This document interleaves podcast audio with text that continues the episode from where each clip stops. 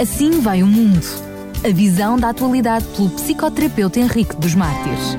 E vamos ter um assim vai o mundo, eu diria que pelo menos no que a mim diz respeito é dos programas onde eu fiquei pelo menos mais na expectativa para tentar perceber aquilo que o Dr. Henrique dos Mártires nos ia trazer com este título bem sugêneres. Em primeiro lugar, quero cumprimentar o Dr. Henrique dos Mártires. Muito boa tarde, Dr. Henrique. Olá, boa tarde, Daniel Galaio. Boa tarde a todos os ouvintes da Rádio Clube de Sintra. É, sem dúvida nenhuma, um prazer fazer estes programas consigo e traz sempre algumas temáticas bastante interessantes, eu diria até de algumas vezes bastante uh, inesperadas, ou pelo menos a perspectiva que nos apresenta, uh, ela é assim inesperada. Mas eu confesso-lhe que, de todos, este é o título que me deixa mais surpreendido. Já deixámos este gostinho no ar no programa passado, quando nomeámos aquilo que ia ser o programa de hoje, quando o bem é o caminho mais curto para o mal. Dr. Henrique dos Martins, eu começo por lhe perguntar desde já como é que isto é possível. Ora bem, a pergunta à qual vamos tentar responder hoje, portanto, durante o programa, é o impingir o bem pode ser, pode ser gerador do mal? Por isso mesmo, o caminho do bem será o caminho mais curto para o mal, se conseguirmos responder a esta, a esta pergunta. E começo com um texto, um texto que se encontra em Efésios 2.2, e que diz uh, um texto bíblico, claro, não é? Porque pela graça sois salvos por meio da fé, e isto não vem de vós, é dom de Deus. Não vem das obras para que ninguém se glorie, porque somos feitura sua, criados em Cristo Jesus para as boas obras, as quais Deus preparou para que andássemos nelas. Portanto, isto encontra-se em Efésios capítulo 2, versículo 2. Muitos pensam que ao imporem forçosamente o bem, estão a ser boazinhas e, de uma certa forma, até a garantir a salvação. Eu chamo a este fenómeno doentio a bondadite, ou seja, a doença dos tubarões do bem. Na bondadite, encontramos as pessoas que fazem o bem para se sentirem amadas, para se sentirem importantes, para se sentirem acolhidas. É um sequestro do ser fundamentado na necessidade de usar a bondade como expressão e afirmação da reputação e da propaganda farisaica da existência. O que eu gostava de salientar e até de sublinhar é que, ao contrário do que possam, possam pensar, as pessoas que vivem assim não serão nunca amadas ou mesmo respeitadas por ninguém, nem por elas mesmas. Antes, pelo contrário, essas pessoas são habitualmente vítimas de rejeição e da manipulação dos demais.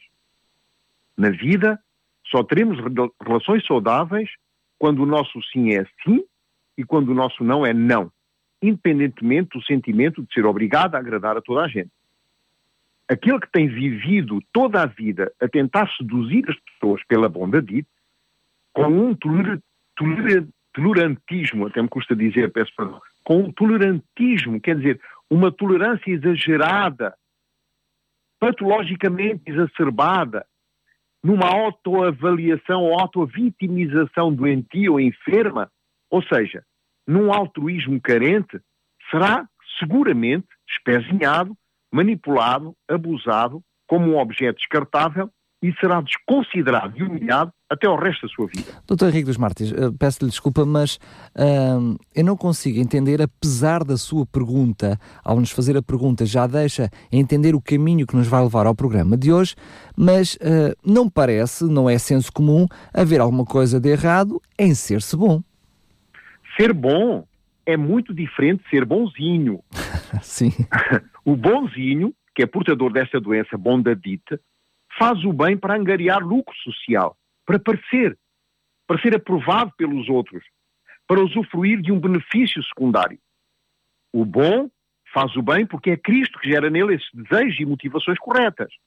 Por isso, quando o homem bom faz o bem, ele está simplesmente a corresponder a uma solicitude do Espírito Santo no seu caráter, ou, do, ou da sua consciência moral, ou da sua consciência ética, ao contrário do bonzinho, que não é senão um fiel atalaia das suas carências afetivas, psicológicas e espirituais, que tenta preencher aquele vazio interior da sua personalidade magoada através do fazer bem. Deste bem que ele impõe aos outros, a despeito da sua vontade ou da necessidade. Ai dos que ao mal chamam bem, diz Isaías 5.20, e ao bem mal, que fazem das trevas luz e da luz trevas, e fazem do amargo doce e do doce amargo. A este texto ainda podemos acrescentar um outro que enriquece o sentido que temos que queremos dar ao programa de hoje. Ele encontra-se em Isaías no capítulo 64, 6. Diz assim: Mas todos nós somos como um imundo, e todas as nossas justiças como trapos de imundícia. E todos nós murchamos como a folha, e as nossas iniquidades como um vento nos arrebatam. Deus nos proteja dos bonzinhos, daqueles que buscam a graça de Deus através das suas obras, porque se tornam pessoas abomináveis, intoleráveis e intransigentes. Quando olham para os outros, só conseguem perceber nele coisas ruins, como se fosse possível uma pessoa ser boa pelo seu próprio esforço pessoal. Então, e como uh, diagnosticar, como entender aquilo que é bondade e aquilo que é bondadite? A bondadite é constituída por pessoas que se sentem inseguras e inadequadas.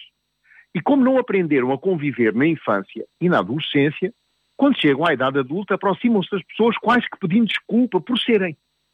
Isto é notório do ponto de vista gestual. É uma chegada desculposa, hesitante e irresoluta é uma pessoa que nunca está distraída. Está permanente num, permanentemente num estado de atenção e vigilância para poder prestar serviços mesmo sem serem solicitados e assim ser notada e apreciada. Alguém que vai, deixando cair, vai deixar cair alguma coisa, é, ela apanha logo. Alguém que está distraída, ela chama a atenção.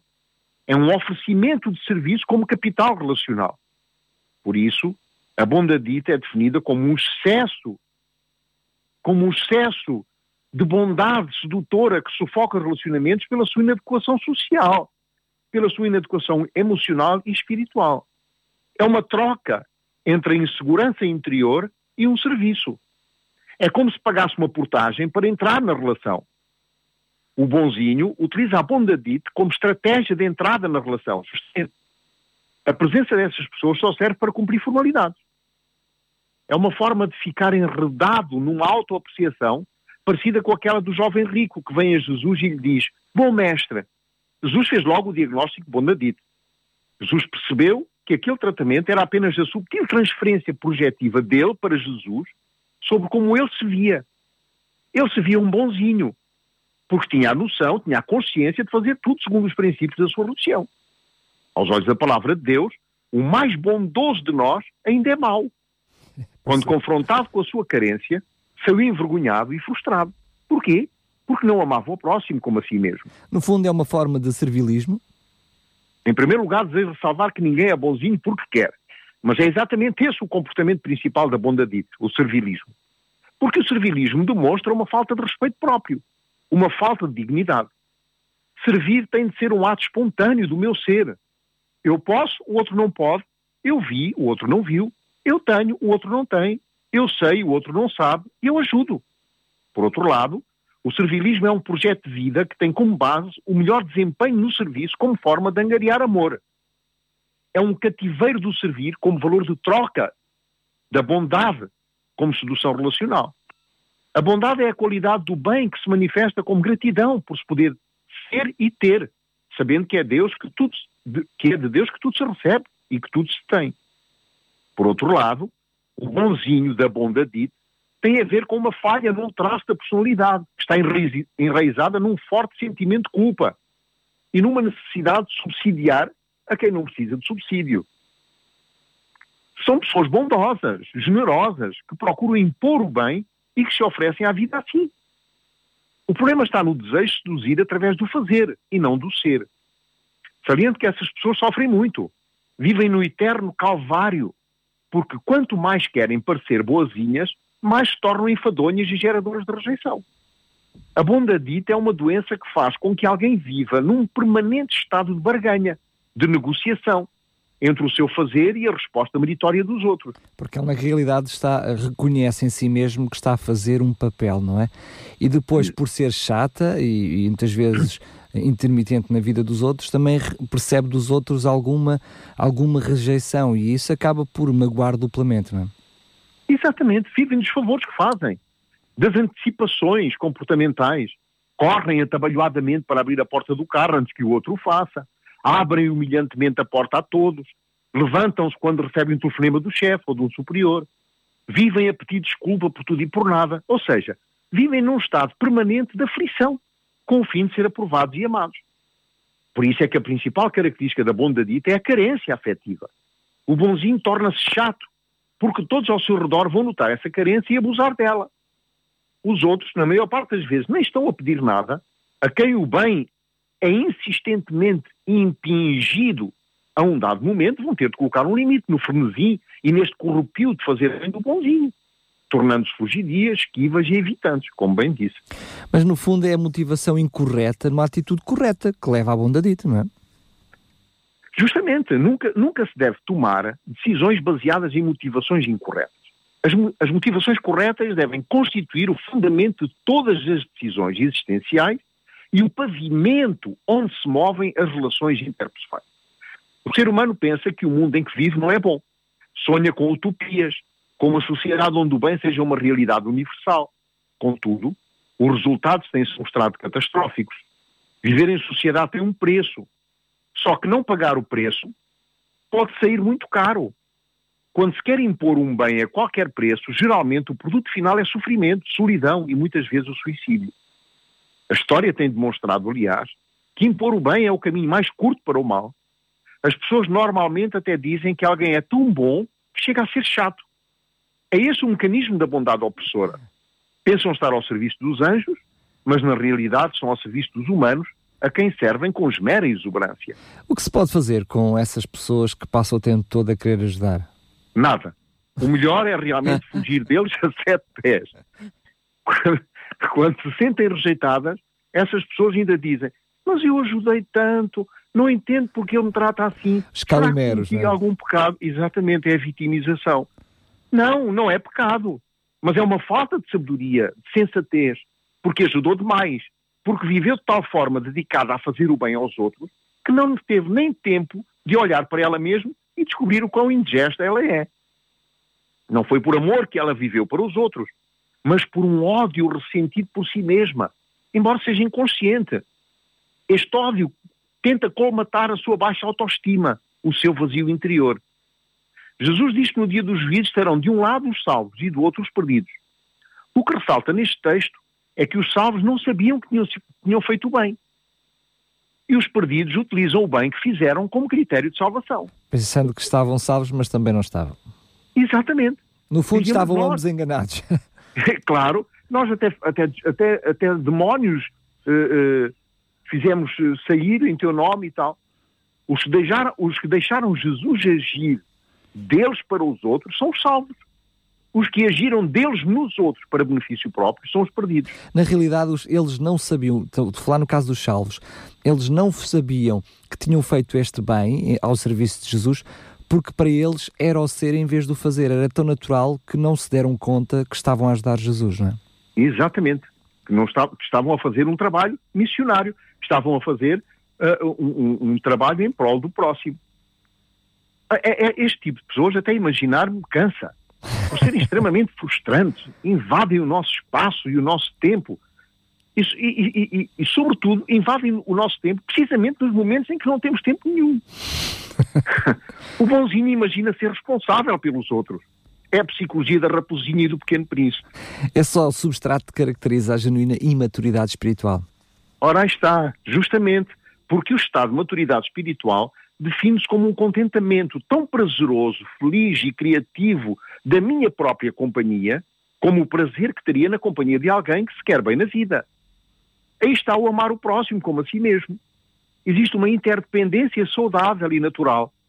O amor ao próximo é apenas um confeito do sentir, uma fragrância do ser.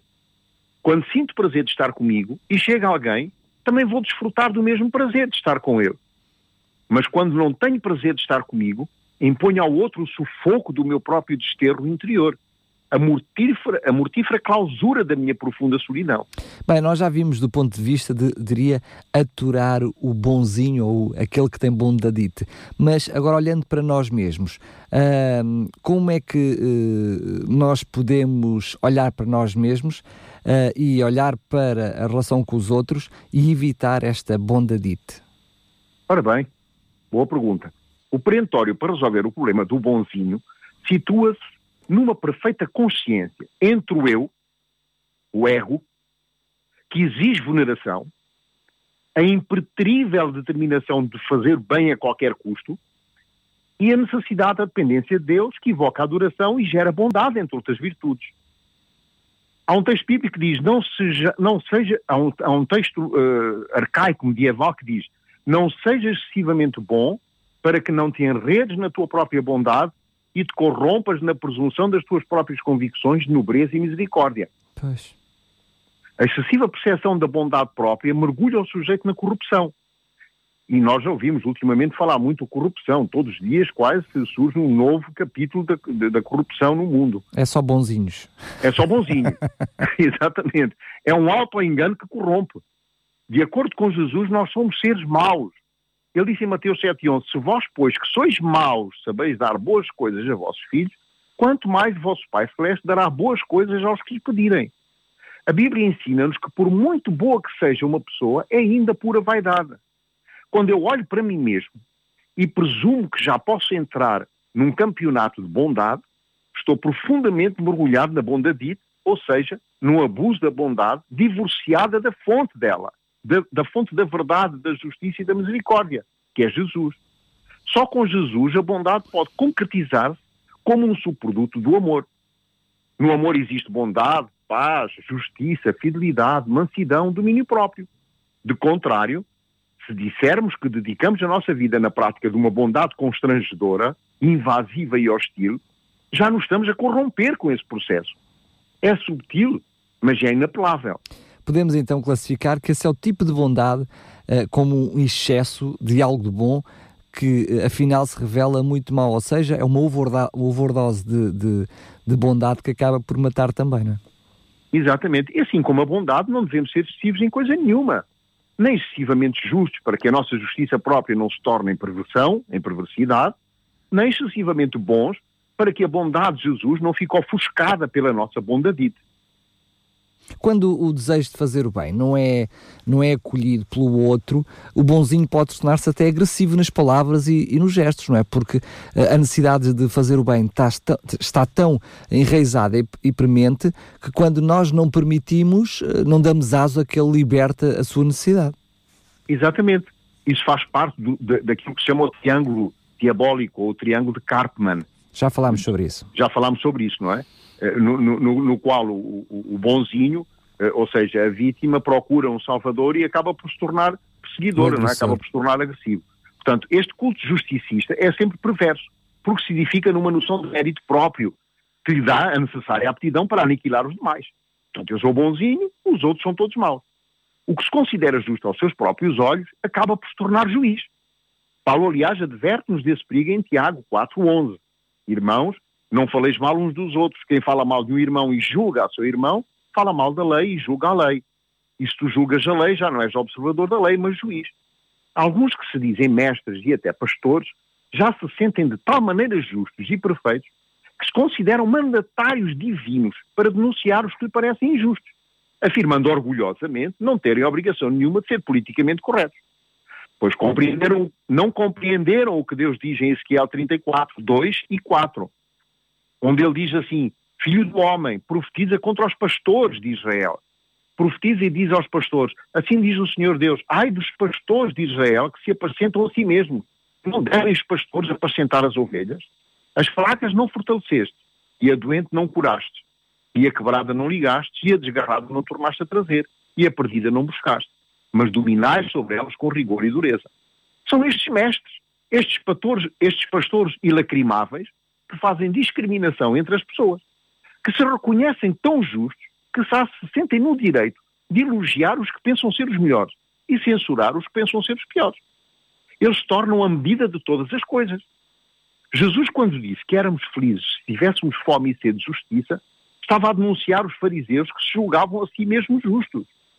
O que me salva é buscar justiça e retidão procedentes da verdade, que é Jesus uma justiça divina dentro de mim que flui para os outros e não uma justiça minha que escraviza os outros. Uma justiça que não bate martelo, não se toga, não lança vereditos e não tem sentenças contra ninguém. Todo o senso de justiça que é aplicado como critério de avaliação para a vida dos outros é absolutamente geradora de um ser nefando, cruel e maléfico. Por isso é que Deus nos ordena que devemos amar até os nossos inimigos. É esse amor que elimina todo o, o, nosso sentimento de justiça própria. Exatamente. Alguns tomam este texto à letra e pretendem ser eles mesmos amor. Ora, só Jesus se identificou como sendo o amor. Se alguém conseguisse ser amor, seria Deus. É a síndrome de Lúcifer. Todos nós nascemos com tendências malignas. O livro de Provérbios diz que se uma criança não for disciplinada, ela se corrompe. É verdade que uma criança não tem a presunção de nada. Quando ela ama, ela ama. Mas nem por isso a sua essência é amor.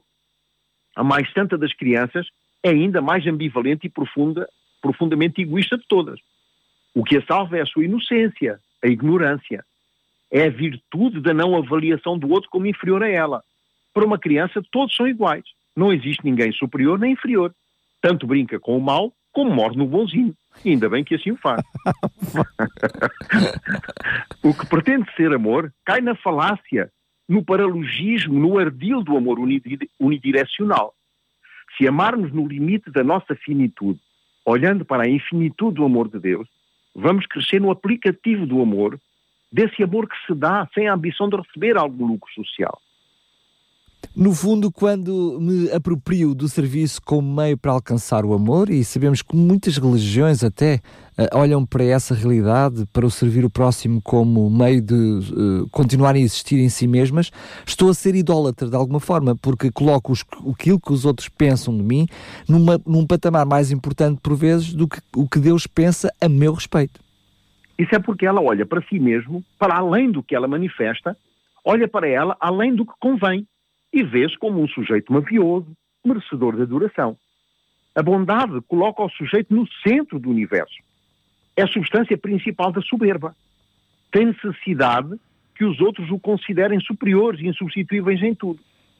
Este indivíduo, na infância, em que crescia, foi seguramente bombardeado por mensagens de inadequação, de humilhação, de desqualificação, o que o levou à construção de um narcisismo cuja identificação se torna mortífera. Sujeitos que se desenvolveram em meios altamente fanatizados, este é o outro aspecto, onde tudo era mau, tudo era pecado e devia ser banido do desejo de viver, gera sujeitos inseguros, medrosos e tímidos, que abraçam a bondadite como um mecanismo de compensação dessas falhas importantes da personalidade e faz com que o sujeito entre num ciclo de autoanulação. O soberbo julga-se uma figura tão extraordinária que acredita que quando abre a boca encanta todo o planeta. E quando não é correspondido ou compreendido, considera que são os outros burros, porque não entenderam nada da sua suprema sabedoria. A opinião dos outros é tudo para ele. Perdem a espontaneidade e acabam por se tornar ridículos. Podemos, nesse caso, afirmar que a bondadite, constitui uma escravidão do próprio ser. Exato, porquê? Porque a liberdade existencial só existe se tivermos consciência de três níveis de referência. Primeiro, respeito pela minha própria consciência. Deus em mim é a minha consciência. Se não respeito a minha consciência, não posso desenvolver respeito por mim mesmo, nem fortaleço a minha, nem fortaleço a minha dignidade pessoal, uma reverência pela minha consciência. Segundo, ter consciência que as minhas ações podem produzir sofrimento ou mágoa no meu próximo e ser capaz de restabelecer a harmonia relacional sempre que isso aconteça. Terceiro, ter consciência que as opiniões do próximo sobre mim não devem determinar ações eticamente repreensíveis que toquem as essências do meu caráter. Não posso submeter a essência da minha consciência à opinião de terceiros. Posso até ceder ao ritmo da música, mas não faço cedências na melodia da salvação, que se manifesta através da minha consciência. Muitos vivem em função do superego, da interpretação e da opinião alheia, do que os outros reputam e imputam a respeito deles, e então vivem uma vida amargurada, de fariseu, dando satisfações aos outros, perdendo o respeito por eles mesmos, ou seja, perdendo o próprio ser. Aquele que não cresceu espiritualmente não tem consciência, pois só tem consciência em quem vive reverentemente os alcances da percepção da fé, conforme a medida e a proporção da fé que Deus concede a cada um, como, como diz Paulo. Esse cresce desenvolve-se e cria densidade espiritual. A configuração do ser passa pelo batismo do Espírito Santo, que se desenvolve em três níveis relacionais hierárquicos, ou seja, cujo, cujos elementos não podem mudar. São inalteráveis. Primeiro, relação de amor com Deus. depois consigo mesmo e depois com o próximo. Ou seja, é a relação de amor com Deus que me mantém, um, que mantém uma boa relação comigo e desta minha relação boa comigo, eu mantenho uma boa relação com os outros também. Enquanto nenhum de nós chega a este nível de amor, vamos pelo menos tentar não fugir do amor que conhecemos aqui e agora. E muitas vezes isso implica a vivência de uma dor. No entanto, nessas diversas dores da existência, aparecem novas forças. E dessas forças procedem novas compreensões. E dessas compreensões explodem esperanças. E essas esperanças são a manifestação do amor de Deus derramando sobre nós pela obra do Espírito Santo que já vive em nós. Por isso é que nós amamos. Ora, no próximo programa vamos abordar um tema engraçado: os bisturis da alma. Aí vamos fazer uma cirurgia. Exatamente, e vamos perceber o que são os bisturis da alma. É muito importante. muito bem, doutor Henrique dos Mártires. Agora estamos esclarecidos só que muitas vezes podemos olhar para aquilo que nos disse apenas como um extremo, ou seja, os, os bonzinhos que andam por aí, e muitas vezes somos nós, cada um de nós que tem estas atitudes de uh, bondadite, uh, comparada com os pares ou aquilo que a sociedade diz que é o bom e o que é o mal, enfim, também nós temos que procurar, pelo menos atitudes, não sendo, uh, não sendo bonzinhos, procurar se também nós temos uh, aqui e acolá atitudes de bondadite. Exato. Muito bem. Um grande obrigado, Dr. Henrique dos Mártires, mais uma vez. Fica então combinado aqui este, estes bisturis da alma para o próximo programa. Até lá. Um abraço. Até lá. Um abraço. Para si que nos escuta desse lado, obrigado pela preferência. Já sabe, este programa estará disponível em podcast em radiorcs.pt. Assim vai o mundo. A visão da atualidade pelo psicoterapeuta Henrique dos Mártires.